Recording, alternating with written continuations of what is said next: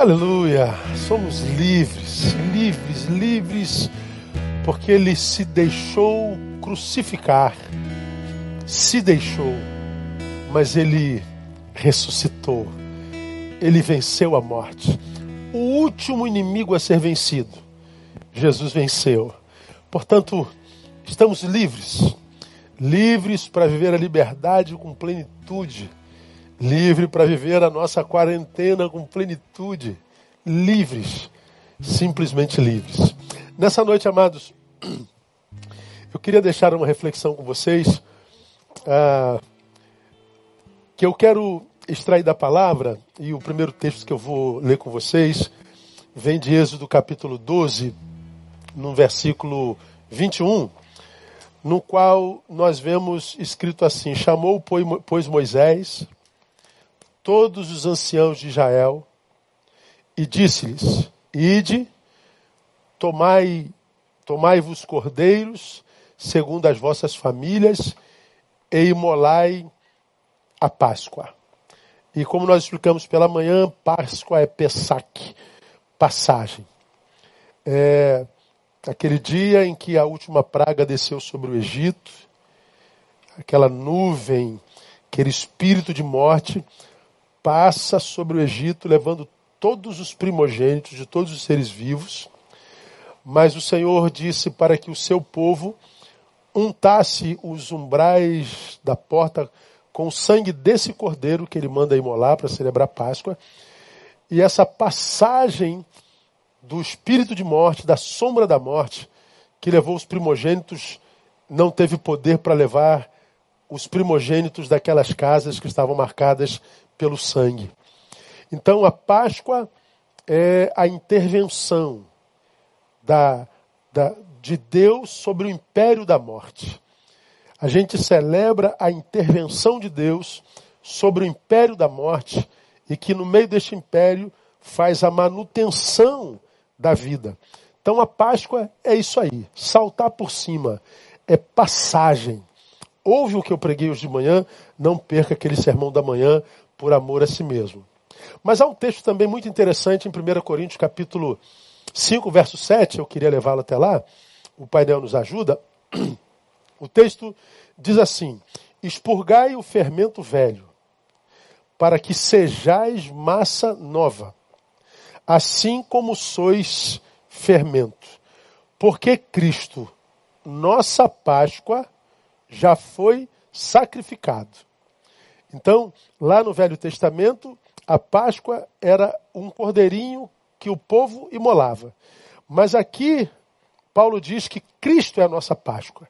É o Cordeiro de Deus que foi imolado e cujo sangue, quando nos toca, nos banha, nos batiza, nos livra da morte eterna, nos livra da perdição eterna e que nos capacita para viver aquela vida abundante prometida por Ele mesmo e viver a experiência daqueles rios de água viva que brotam, brotam em nós. Então ele está dizendo: expurga o fermento velho e seja tomado pelo novo. Ou seja, vivam essa passagem do velho para o novo homem. Ah, Livrem-se dessa massa velha e, e, e, e, se tornem massa nova.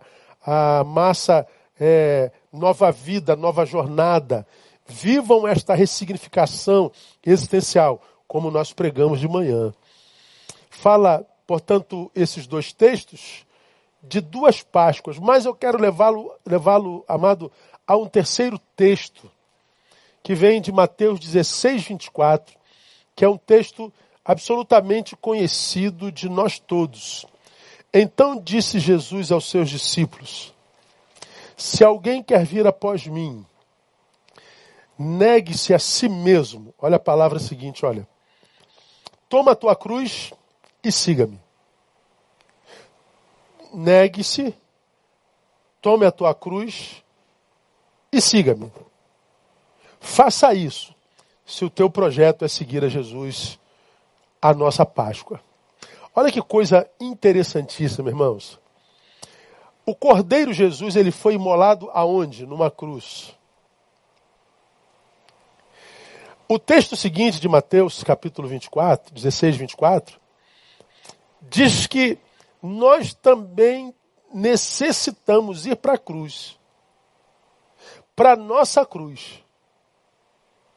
Se nós desejamos experiência de fato com Jesus, que é a nossa Páscoa.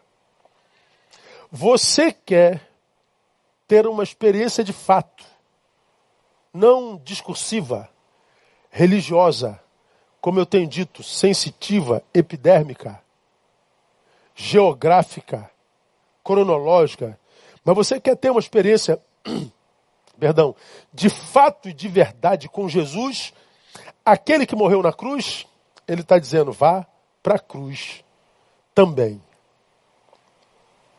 Irmãos, esse texto está na Bíblia desde que a Bíblia é Bíblia, mas nesse tempo esse texto mexeu comigo. Porque ele fala de uma, de uma realidade muito tremenda, irmão. O cordeiro de Êxodo 12, ele foi imolado, ele foi morto, e não teve opção de não sê-lo. Jesus Cristo, o Cordeiro de Deus que tira o pecado do mundo, ele foi para a cruz, e se ele não fosse, nós não teríamos opção de viver, nós seríamos castigados pelos nossos pecados e viveríamos marcados por esses pecados e morreríamos não só biologicamente, como eternamente. Portanto, é como se Jesus não tivesse opção também. Mas nós irmos para a cruz é opcional. Eu só vou para a cruz. Eu só carrego a minha cruz. Se eu quiser. Você só vai para a cruz. Só carrega a sua cruz. Se você quiser.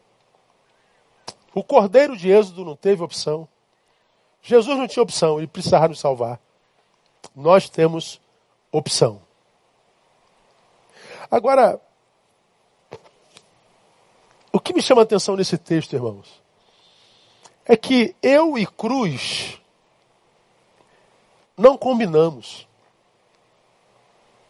Nós não combinamos com a cruz. Cruz é símbolo de quê? De dor. A gente quer a distância da dor. A cruz é símbolo de morte. Morte, pastor. Eu quero é viver 200 anos. Eu quero é fugir da morte. Cruz é símbolo de humilhação. Humilhação? Eu quero é fazer uma publicação nas minhas redes, eu quero é bombar, eu quero é lacrar. Eu quero exaltação. Cruz é sinônimo de renúncia. Renúncia? Eu quero é prazer, pastor. Eu quero aproveitar é tudo que for possível. Comamos e bebamos, porque amanhã morreremos. Pois é, a minha natureza e a tua, a nossa natureza não combina com cruz. Está dando para entender o que eu estou te falando? Nós não combinamos com cruz, mas a ordem é: tome a tua cruz. Não é uma sugestão de Jesus.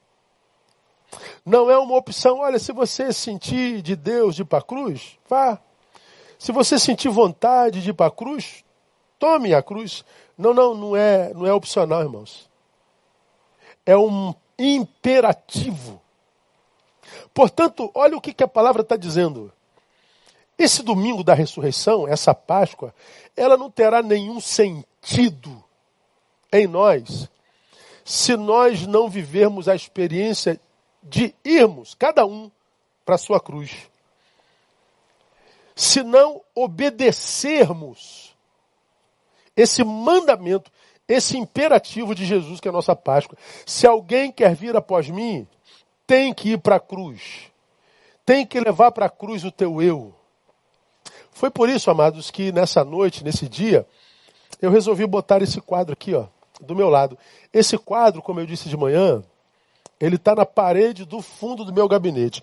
Quando eu abro a porta do meu gabinete, eu vejo a parede do fundo, e na parede do fundo é o primeira visão que eu tenho toda vez que eu entro no meu gabinete é que o meu eu tem que ser crucificado. É que esse meu eu tem que ser pregado na cruz. Porque Cristo, nossa Páscoa, já o foi. o cordeiro que livrou os primogênitos do Egito da sombra da morte também já o foi. Mas Jesus, num dia como hoje, está dizendo: você também tem que ir, Neil. Se o teu eu não for crucificado, se você não renunciar ao teu si mesmo, desculpa aí essa colocação, o sacrifício de Jesus na cruz, ele não tem sentido na tua vida. Ele vai ser só um discurso bonito. Ele vai ser só uma canção cantada pela tua boca. Ele vai ser um flyer, uma, uma artezinha publicada no teu Instagram. Mas esse Jesus, que é vida, nunca será vida na tua vida. Se você não for para a cruz, como sugere esse quadro, obra de Jaziel Botelho, meu amigo de São Paulo. Se você não viver essa experiência que Jesus sugere, não, que ele ordena antes da nossa jornada, antes de começarmos a jornada, jornada com ele, ele está dizendo: você não vai viver essa experiência na carne, na alma, no peito, no coração. O que Jesus está dizendo é que sem cruz a vida não tem sentido. E a cruz nessa sociedade hedonista perdeu totalmente valor. Por isso, tanta gente vazia. Por isso, tanto crente com Jesus nos lábios, mas com Jesus ausente nas atitudes. Com Jesus ausente do peito, da alma.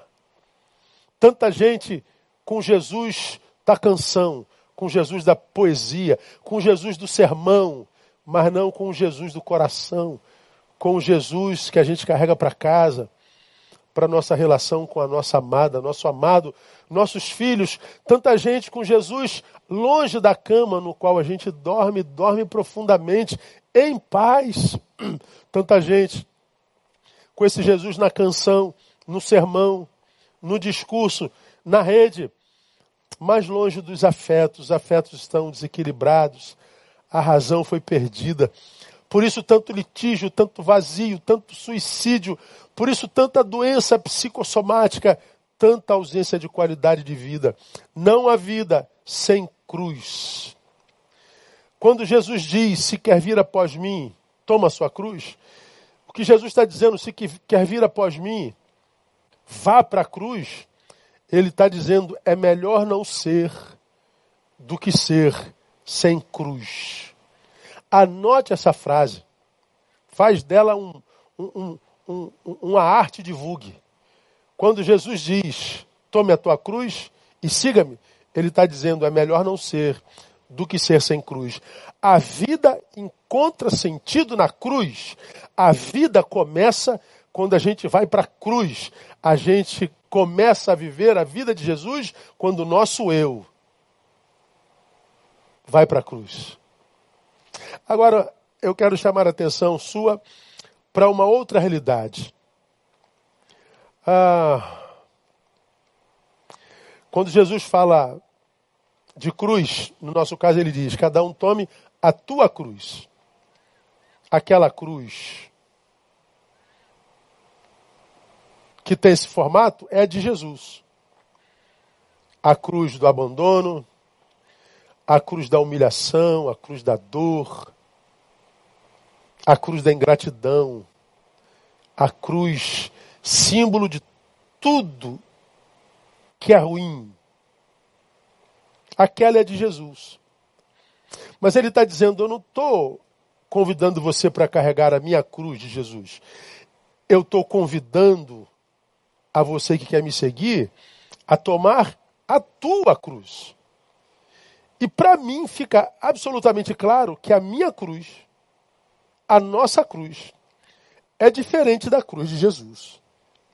Ora, se a cruz é tão importante, por que nós a evitamos, irmãos?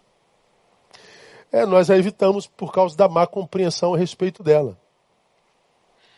O que é a cruz à luz de Jesus Cristo? O que é carregar a cruz, a nossa cruz, para Jesus Cristo? Eu, eu entendo essa carregar a minha cruz, a nossa cruz, ouvindo as palavras que Jesus pronunciou do alto da sua cruz. E eu quero chamar a sua atenção para essas palavras que Jesus pronunciou do alto da sua cruz, porque nessas palavras, nessas sete palavras, conhecidas por todos os estudantes da palavra, nessas palavras eu encontro o que Jesus queria dizer quando falava da minha cruz, da tua cruz. Vamos a elas? As primeiras palavras de Jesus a gente traz de Lucas 23, 34. Ele diz assim: Jesus, porém, dizia: Pai, perdoa-lhes, porque não sabem o que fazem. Primeira palavra de Jesus na cruz, no auge da, tua, da sua dor, quando o sangue já escorria, quando as mãos já estavam furadas, e os pés, e o lado, quando ele já tinha sido coroado com aquela coroa de dor, quando ele já era alvo da humilhação, do escárnio dos soldados. Jesus abre a sua boca pela primeira vez e diz: Pai, perdoa-lhes. Essa é a primeira palavra de Jesus na cruz: perdão. A existência do cristão é um compromisso, portanto, constante, um compromisso eterno com o perdão. Eu, no lugar de Jesus, se eu fosse fazer uma oração, a primeira palavra que provavelmente eu diria, você também é Pai, vinga-te deles por mim. Pai, eu os coloco em tuas mãos, castiga-os. Jesus não. Pai, eles são ignorantes. Essa maldade não é fruto do que eles são. Eles são imagem e semelhança tua. Essa maldade é produto de ignorância. Então, Pai, eu não te peço justiça, nem vingança, nem juízo. Eu te peço perdão. Perdoa-lhes. O que, que Jesus está dizendo aqui, irmão? Que carregar a minha cruz é passar pela vida entendendo que o que eu devo carregar no meu coração é esse espírito destituído de beligerância. Uma vez perguntaram a Jesus, pai, até quantas vezes eu devo perdoar o meu algoz? Sete vezes? Jesus, não, não, não, não, não. Isso é o que diz a lei. Não se perdoa pela lei. Você tem que perdoar 70 vezes sete. Do que, que Jesus fala? Eu tenho que multiplicar 70 vezes sete? E quando chegar a esse número, então, é, eu posso então me vingar? Não, não, não é isso. Jesus está dizendo, você não tem que perdoar quatrocentas e tantas vezes. Você tem que se despir do desejo da vingança, do desejo de retribuir com a mesma maldade. Você tem que se livrar da tentação de se transformar na imagem e semelhança do teu algoz, porque quando eu trato o meu algoz com a mesma maldade, quando eu produzo no meu algoz a mesma dor, eu estou, portanto, me transformando na imagem e semelhança do meu algoz. Antes disso eu era vítima dele. Agora eu sou um aliado dele na produção do mal, da produção na ira, que é pecado. E eu estou contaminando a terra porque eu me aliei ao meu algoz. Carregar a minha cruz é me libertar desse espírito beligerante que me transforma na imagem e semelhança do meu algoz. Mas há uma segunda palavra de Jesus, essa vem do mesmo capítulo 23 de Lucas, só que agora do versículo 43, quando um dos bandidos que foram crucificados do lado dele, você se lembra da história? De um lado, um bandido se une, à multidão e diz: Você não era Deus? Você não dizia que era filho de Deus? Você não dizia que tinha todo o poder no céu e da terra? Então tira a gente daqui. Mas o outro parece que faz da dor escola e ele aprende com a escola dor e humilhação. E ele diz: Cara, você não se enxerga nem do alto dessa humilhação? Você não percebe que nós dois estamos aqui por nossos próprios méritos, mas esse homem nada fez para que aqui estivesse? Ele então se dirige a Jesus e diz: Lembra-te de mim quando entrares no teu reino. E Jesus então libera a segunda palavra e diz: Em verdade te digo que hoje estarás comigo no paraíso. Jesus é, ama aquele pecador. E Jesus, porque aquele pecador fez da dor escola, Jesus se propõe para ele a ser um caminho que leva a Deus, a ser um caminho que o leva ao destino que Jesus preparava naquela própria cruz. Jesus se propõe ser caminho. Qual é o desejo de Jesus para nós quando ele diz carrega a tua cruz? É que nós sejamos como ele, um caminho. Que eu seja um caminho que leva alguém a Deus. Que eu seja um caminho que leve Deus a alguém. Que eu seja um caminho, não um juiz. Que eu seja um caminho, não um apontador de defeitos. Que eu seja um caminho, não um santo que, que carrega pedra. Que eu seja um caminho, não um santo que apedreja. Que eu seja um caminho, amado. Que eu seja o caminho que Deus usa para chegar a alguém a quem Ele quer alcançar. Infelizmente não é o que nós vemos hoje, irmãos. O que nós vemos hoje são pretensos santos que, como eu tenho dito regularmente, se transformaram em especialistas em defeitos alheios. Você não pode fazer isso. Ah, você não é tudo isso. Você não é tudo aquilo. Nós temos hoje, irmãos, uma geração de crentes que querem fazer justiça com a própria mão, em nome de Jesus. Gente que está por aí querendo expor o pecado dos outros em nome de Jesus. Gente que está querendo ressuscitar uma santa inquisição moderna em nome de Jesus. Hipocrisia. Hipocrisia. Qualquer um que apedreja qualquer pecador merece ser apedrejado pela mesma pedra, mas é isso que é graça me livra da pedra merecida. É um favor imerecido. Da mesma forma como é, eu estou vivo quando era merecedor da pedra que mata, eu devo poupar qualquer um que merece essa pedra da pedra que mata. E quando eu apedrejo com a minha crítica, com a minha pretensa santidade, com a pretensão de tentar manter a igreja livre dos pecadores, dos hipócritas, o que eu mostro é a falácia da minha fé. E é triste como a gente, quando a gente vê isso, e como a gente está vendo isso nesse exato momento. Apedrejadores hipócritas, que apedrejam pessoas que foram pegas em pecados, que você que tem pedra na mão cometeu e comete.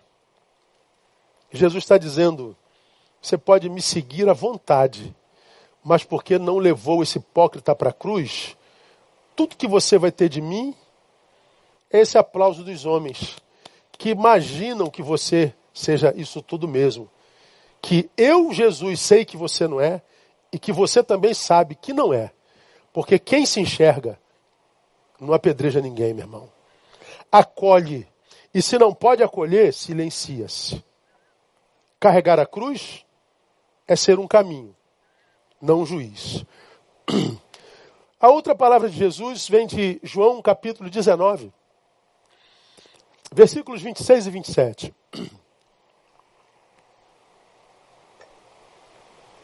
Lá está dito: Ora, Jesus, vendo sua mãe,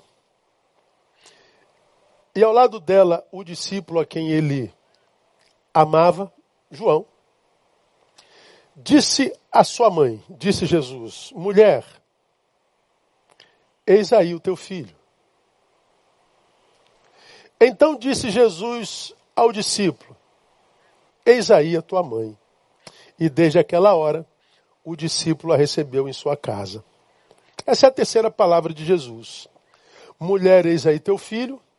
Filho, eis aí a tua mãe. O que, que é isso, irmãos? É amar com amor empático, isso é empatia. Jesus sabe a dor que uma mãe sente quando tem que entregar o seu filho para a morte. Jesus sabe que a maior dor que um ser humano pode experimentar na vida é a de enterrar o seu próprio filho, porque essa dor é antinatural. Filhos enterram pais, pais não deviam enterrar filhos. Quando um filho enterra a mãe e o pai, dói. Eu já enterrei mãe e pai. Eu conheço essa dor. Tantos de vocês já enterraram mães e pais. E vocês conhecem essa dor. Mas o pai e a mãe enterrarem o filho, ah, dói muito mais. Jesus sabia a dor que aquela mãe sentia. Mas Jesus também sabe a dor que um órfão sente quando perde a sua mãe. Jesus sabia da dor que aquele discípulo sentiria de orfandade, porque o seu Senhor estava indo embora. Imagine seus discípulos que viram Jesus é, acalmando tempestade, acalmando vento, ressuscitando mortos, curando tantos enfermos. E de repente esse Jesus vai embora. Vocês imaginam o, o, o, a força da orfandade que os tomam? Pois bem, Jesus, quando entrega a Maria, aquele discípulo está dizendo: Você não está só, minha mãe está contigo. Quando Jesus entrega o seu discípulo a Maria, ele está dizendo: mulher, você não está só. Eu estou suprindo essa sua carência com esse novo filho. Qualquer um que, que clama pelo nome de Jesus, qualquer um que adora Jesus é teu filho. Qualquer uma mulher que sente a dor no útero, na alma, no coração, é tua mãe. Cuida de qualquer pessoa que sinta dor como se fosse tua mãe. Cuide de qualquer pessoa que sinta dor como se fosse teu filho.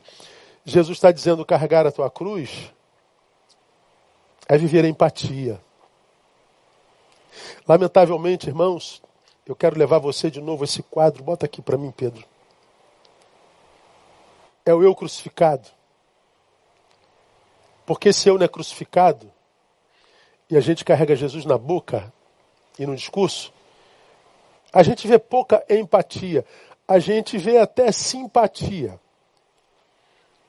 A gente vê conexão com o outro quando ele faz o bem. Isso é simpatia. Mas a gente não tem a mesma conexão com o outro quando ele sente dor. Ou quando ele produz dor. A gente não sente empatia. Quando não há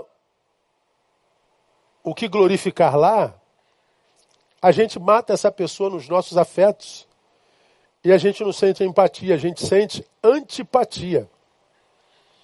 Então a gente vê hoje, de um lado positivo nas nossas comunidades, até simpatia.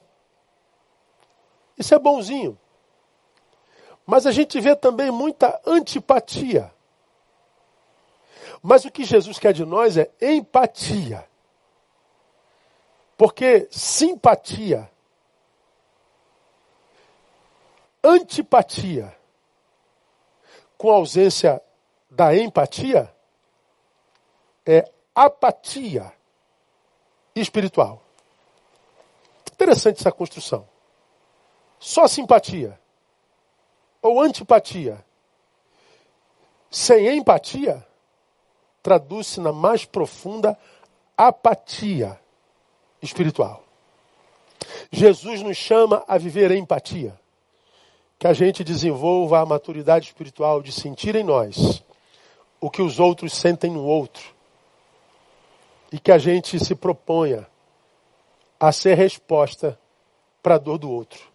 Que nós sejamos não só uma comunidade que ora, mas uma comunidade que se predispõe a ser resposta de oração na vida de alguém. Você é assim? A quarta palavra de Jesus vem de Mateus capítulo 27, verso 46.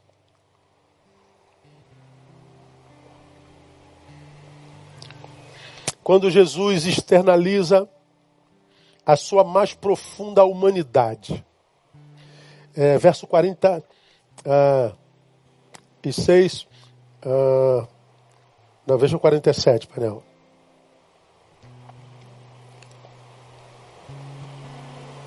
Não, não é isso. É quando Jesus diz: Eloi, Eloi, lama sabachthani, Deus meu, Deus meu, por que me desamparaste? Anotei errado aqui o texto. Mateus 27, 4, 6. É o que eu anotei aqui.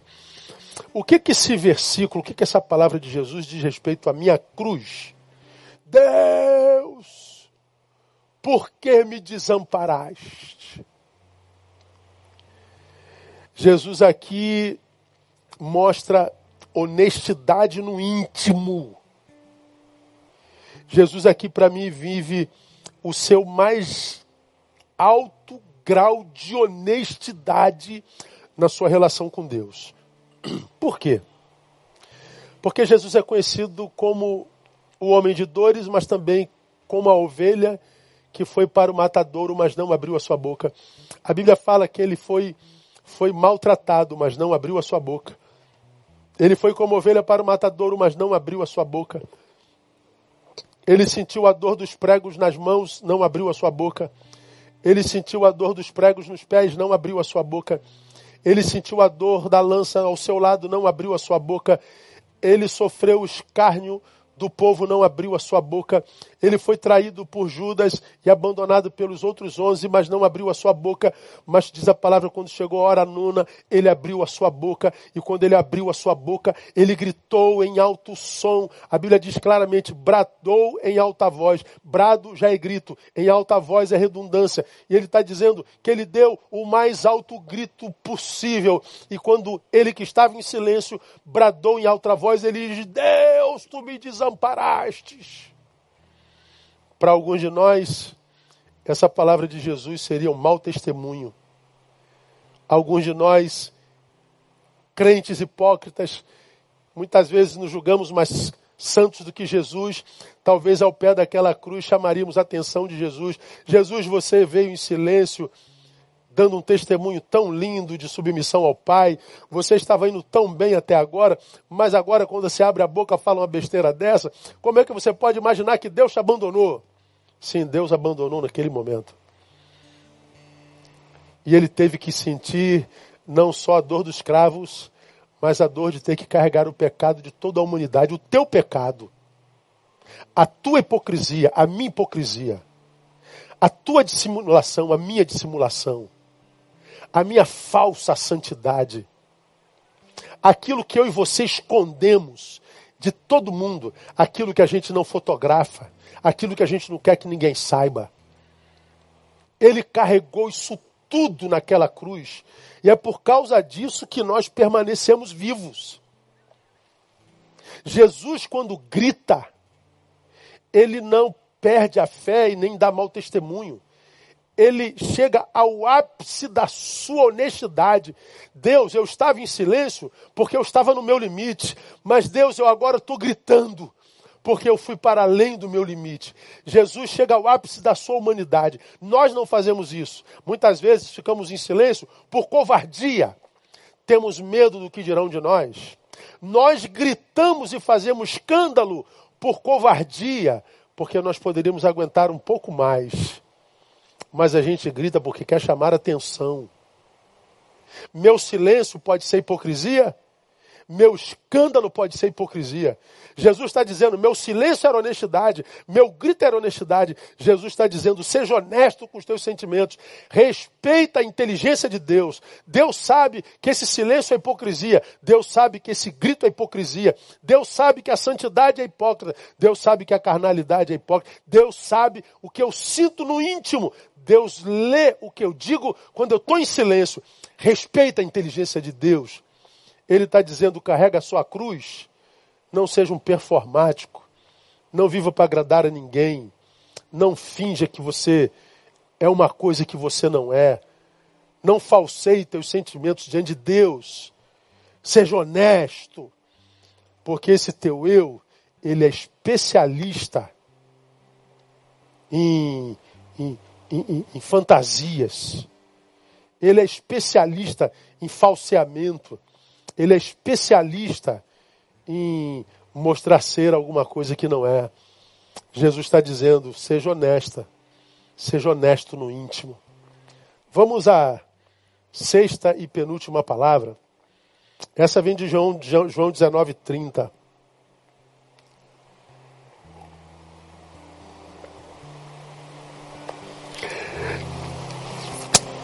Depois de ter tomado o vinagre, disse: Está consumado. Inclinando a cabeça, entregou o seu espírito. A sexta palavra está consumado. O que, que Jesus quer me ensinar quando ele diz está consumado? Ele está dizendo a missão foi cumprida, Pai. Cumpri aquilo para o que nasci. Nasci por um propósito teu. E eu cumpri esse propósito cabalmente. Carregar a minha cruz é cumprir a minha missão. É não me desviar do meu propósito. Olha para a tua vida hoje, meu irmão. Nesse domingo da ressurreição, nesse domingo de Páscoa, faça uma alta análise. Quando olham para a tua vida, o que vem? Jesus ou você? Quando teu filho olha para você, pai, mãe, quem eles veem aí? Quando teus amigos, jovem, de faculdade, de rua, de trabalho, olham para você, o que, que eles veem aí? Uma vida comprometida com o quê? Com o teu próprio prazer? Com exibicionismo? Com esse narcisismo patológico que acomete essa geração? Ou na tua vida vem um compromisso com o teu Senhor? Carregar a cruz é estar tá mais preocupado em cumprir a missão do que ter prazer. É estar mais preocupado em revelar o Cristo que morreu por nossas transgressões e ressuscitou para nossa justificação do que a nossa própria sabedoria, do que a nossa beleza. O que, que vem em você? Vamos terminar? A sétima e última palavra de Jesus vem de Lucas 23, 46, onde depois de dizer que está consumado, ele olha para o alto e diz, clamando com grande voz, diz: Pai, nas tuas mãos entrego o meu espírito. Cara, é. É lindo demais. Nas tuas mãos entrego o meu espírito. Isso é nascer viver e morrer na presença de Deus. Eu nasci segundo o teu propósito. No caso dele, de uma virgem. Eu vivi para o teu propósito, sinalizando o reino de Deus. O reino de Deus está entre vós. Eu fui crucificado segundo o teu propósito.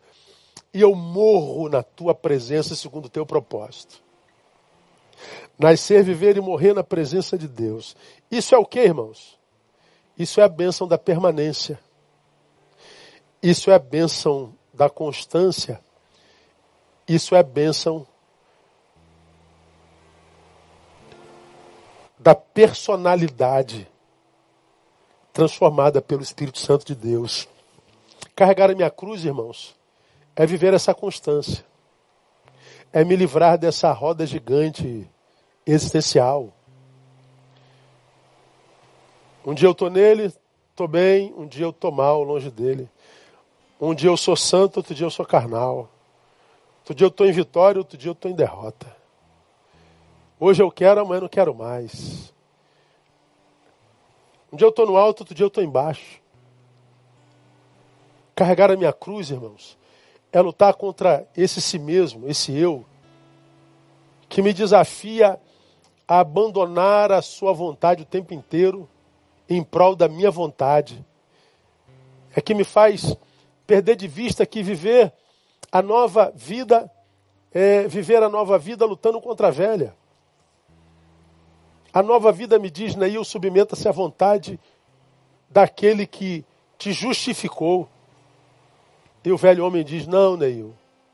Há duas vontades, a vontade de Deus e a tua. Submeta-se à tua é, carregar a minha cruz é dizer para a minha vontade que a minha maior vontade é fazer a vontade daquele que me salvou. Viver a Páscoa, irmãos, é diferente daquele cordeirinho do Êxodo, que não teve opção, diferente do próprio Cristo, que foi para a cruz, porque não tinha opção, não havia outro caminho para Deus. É ir para a minha cruz, opcionalmente, em obediência, no sentido de fazer, viver de tal forma a fazer com a minha vida valer a pena o sacrifício de Jesus na cruz do Calvário.